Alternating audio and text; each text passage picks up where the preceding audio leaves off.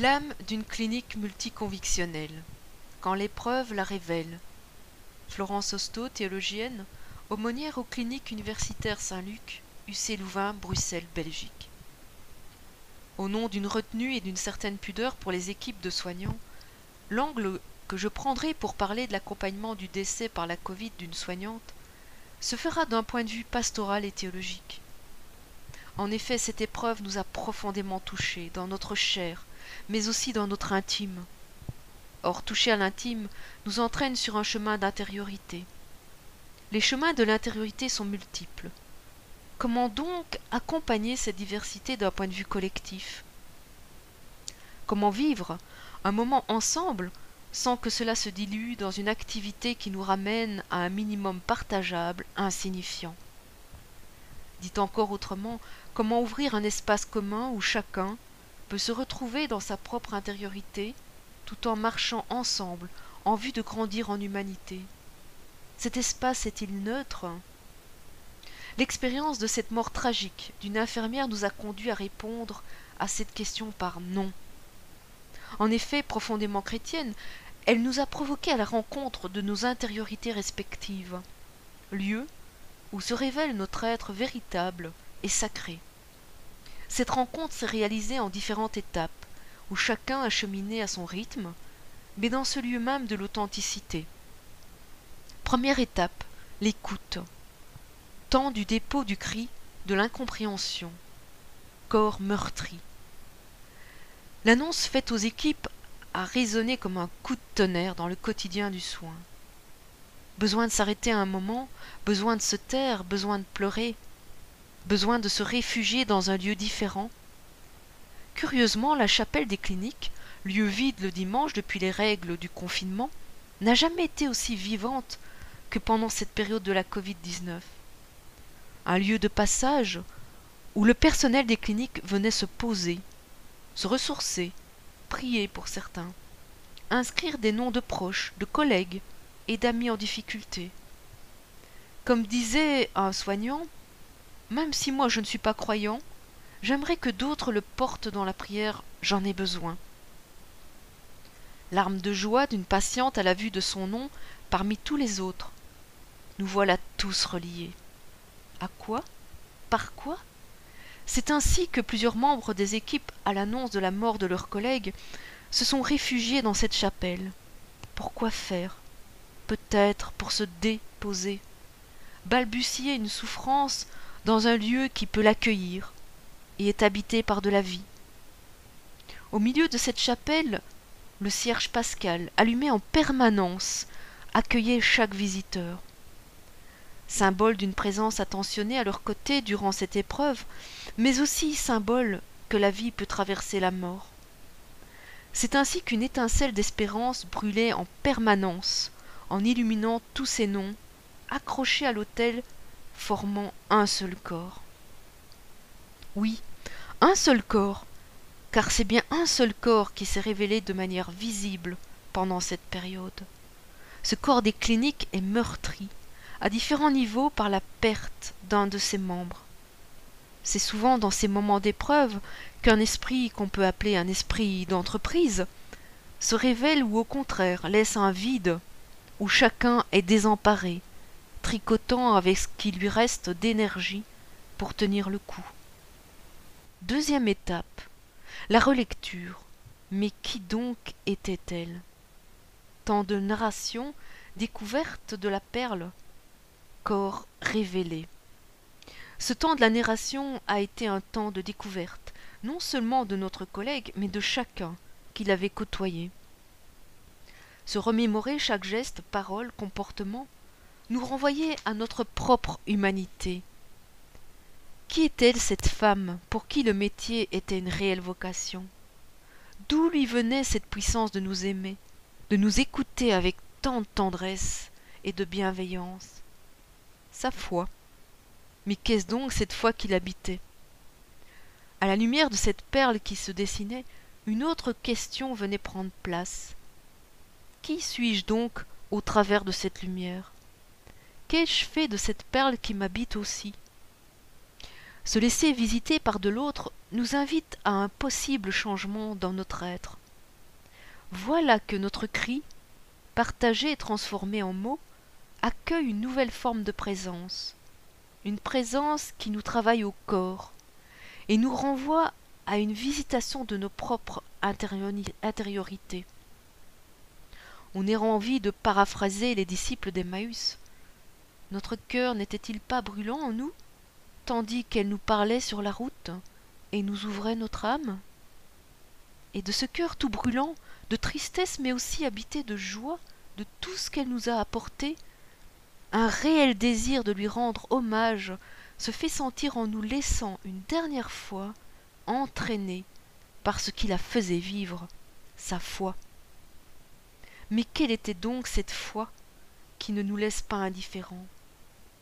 Comme quoi le témoignage situé, à l'opposé d'une présence qui se veut neutre, peut déplacer, interpeller l'autre dans son propre cheminement, même s'il est diamétralement différent. Troisième étape, la cérémonie, tant symbolique à travers et au-delà des convictions. La présentation au temple, corps célébré. Premier moment, la mémoire partagée. Chacun, mais tout en étant relié aux autres, se remémore la singularité de la rencontre avec notre collègue, à la lumière de son feu qui l'animait. Et d'un coup, c'est toutes les cliniques qui se joignaient à ce tissage du récit. Car non seulement ceux qui l'avaient connu, mais tous les autres membres de la maison furent touchés à différents niveaux. Comment rendre possible cette participation au tissage vu les règles sanitaires? Une célébration a donc été pensée de manière mobile et fixe.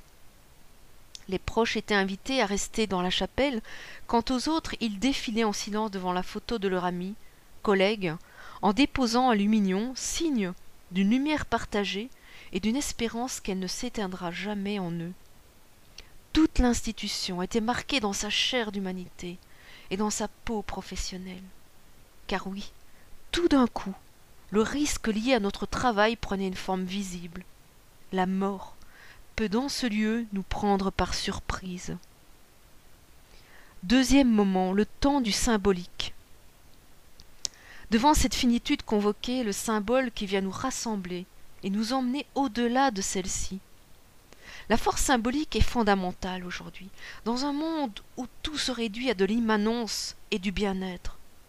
Or notre tradition a un trésor, qui bien souvent a été réduit à des gestes insignifiants et mécaniques, coupés du flux vital qui les porte. Un véritable Saint Paul parle en lui-même. Quels sont ces symboles aujourd'hui qui peuvent encore nous réunir? Dans cette célébration, symbole du lavement des pieds, le service jusqu'au bout. Quoi de plus courant dans une clinique de voir une bassine remplie d'eau et un essuie? Le lavement des pieds symbole d'un service, jusqu'au bout accompli dans l'amour pour l'autre. Expérience d'humilité et de simplicité descendre au pied du patient pour l'honorer dans son humanité, ouvrir son expérience de souffrance à de la vie reconnue par le patient, par le soignant. Un toucher qui impacte les deux corps dans la rencontre. Mais pour qu'il y rencontre, le geste technique doit être porté dans un élan d'humanité. Geste d'amour et de bienveillance qui a été jusqu'à en perdre sa vie. Au nom de quoi ou de qui serions-nous aujourd'hui capables de donner notre vie? Quel est le moteur et l'horizon de notre engagement professionnel? Question qui a été posée à tous les membres des cliniques un jour de fête. Un retour à nos fondamentaux qui sont parfois mis à mal par l'exigence de rentabilité et la déshumanisation des soins. Comment apaiser cette souffrance éthique des soignants et leur permettre de cultiver leur feu sacré du service? Deuxième symbole, l'encens du sacré. Parfumé d'encens, geste utilisé depuis très longtemps, notamment dans l'Égypte ancienne, l'encens est vecteur de divinité. Dans l'Église chrétienne, l'encens rappelle que notre être est habité par du divin. honorer cette part du divin de notre collègue et continuer ainsi à laisser imprégner notre corps par son odeur de service et d'amour. Geste d'autant plus fort qu'il est réalisé par un très proche. Ce sacré en l'être humain, quel est-il aujourd'hui? Sous quelle forme s'exprime-t-il en nous, mais aussi dans nos cliniques et dans nos prises de décision éthiques? Brûler un parfum d'encens a aussi une fonction de purification de la mémoire, de tristesse et de souffrance. Anciennement, les religieuses à la tête des hôpitaux brûlaient régulièrement de l'encens, afin de purifier cette atmosphère. Quels sont aujourd'hui nos rituels qui nous permettent de transcender cette souffrance côtoyée au quotidien? Avant de rentrer, certains soignants, par exemple, font un détour par le bois afin de respirer. D'autres sont en demande de pouvoir mettre des mots dessus. Quel est notre sas de transformation qui permet à la lourdeur de notre journée de travail d'en faire une énergie créatrice? Troisième symbole, le caillou de la reconnaissance et de l'apaisement. Un caillou reçu à la célébration, symbole de ce que notre collègue a apporté à la construction de notre édifice. Symbole également d'une douleur, un caillou dans la chaussure, une douleur de tristesse, et ou de colère engendrée par la situation. La force de ce que l'autre a pu m'apporter, une fois intériorisée, peut ainsi m'emmener sur un certain chemin d'apaisement de ma douleur et de ma peine. Quand vient ce temps, le caillou n'est plus utile. Il peut alors être offert à quelqu'un qui se trouve dans une même traversée d'épreuves. Troisième moment de la célébration, le recueillement. Temps de réunification, une expérience d'agapé, corps transfiguré. Pas envie de partir, mais de dresser trois tentes, rester encore, encore un peu dans cette atmosphère qui nous a fait descendre dans l'intime de nous-mêmes et à la fois nous a touchés ensemble à un universel d'humanité au-delà de l'être humain. Un au-delà difficile à nommer étant il est de l'ordre de l'expérience.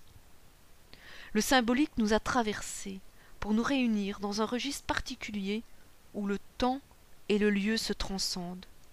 Expérience de pur agapé, tournée vers un ailleurs, se déclinant singulièrement dans nos propres convictions, il fallait pourtant se remettre en route. Quatrième moment, le geste de l'au revoir, au-delà du masque, corps relevé. Geste touchant, spontané, le masque baissé pour laisser échapper un vrai dernier baiser à celle qui nous a écoutés et nous a fait grandir en amour.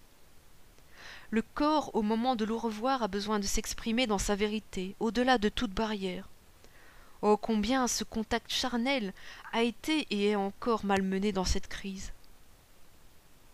En bref, j'oserais dire que l'âme d'une clinique se révèle en cette capacité qu'elle a d'ouvrir un espace dans, dans lequel l'affirmation du propre cheminement intérieur de chacun se rencontre non seulement dans un respect et une bienveillance, mais aussi se féconde mutuellement pour s'élever vers plus grand que soi.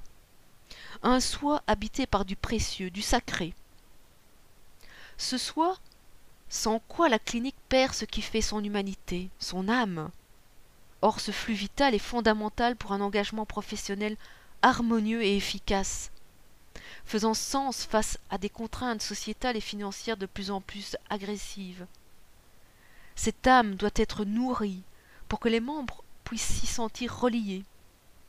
Alors chacun, à nos niveaux de responsabilité, posons-nous la question que proposons-nous concrètement qui rendent présent régulièrement cette âme sans attendre qu'une épreuve arrive?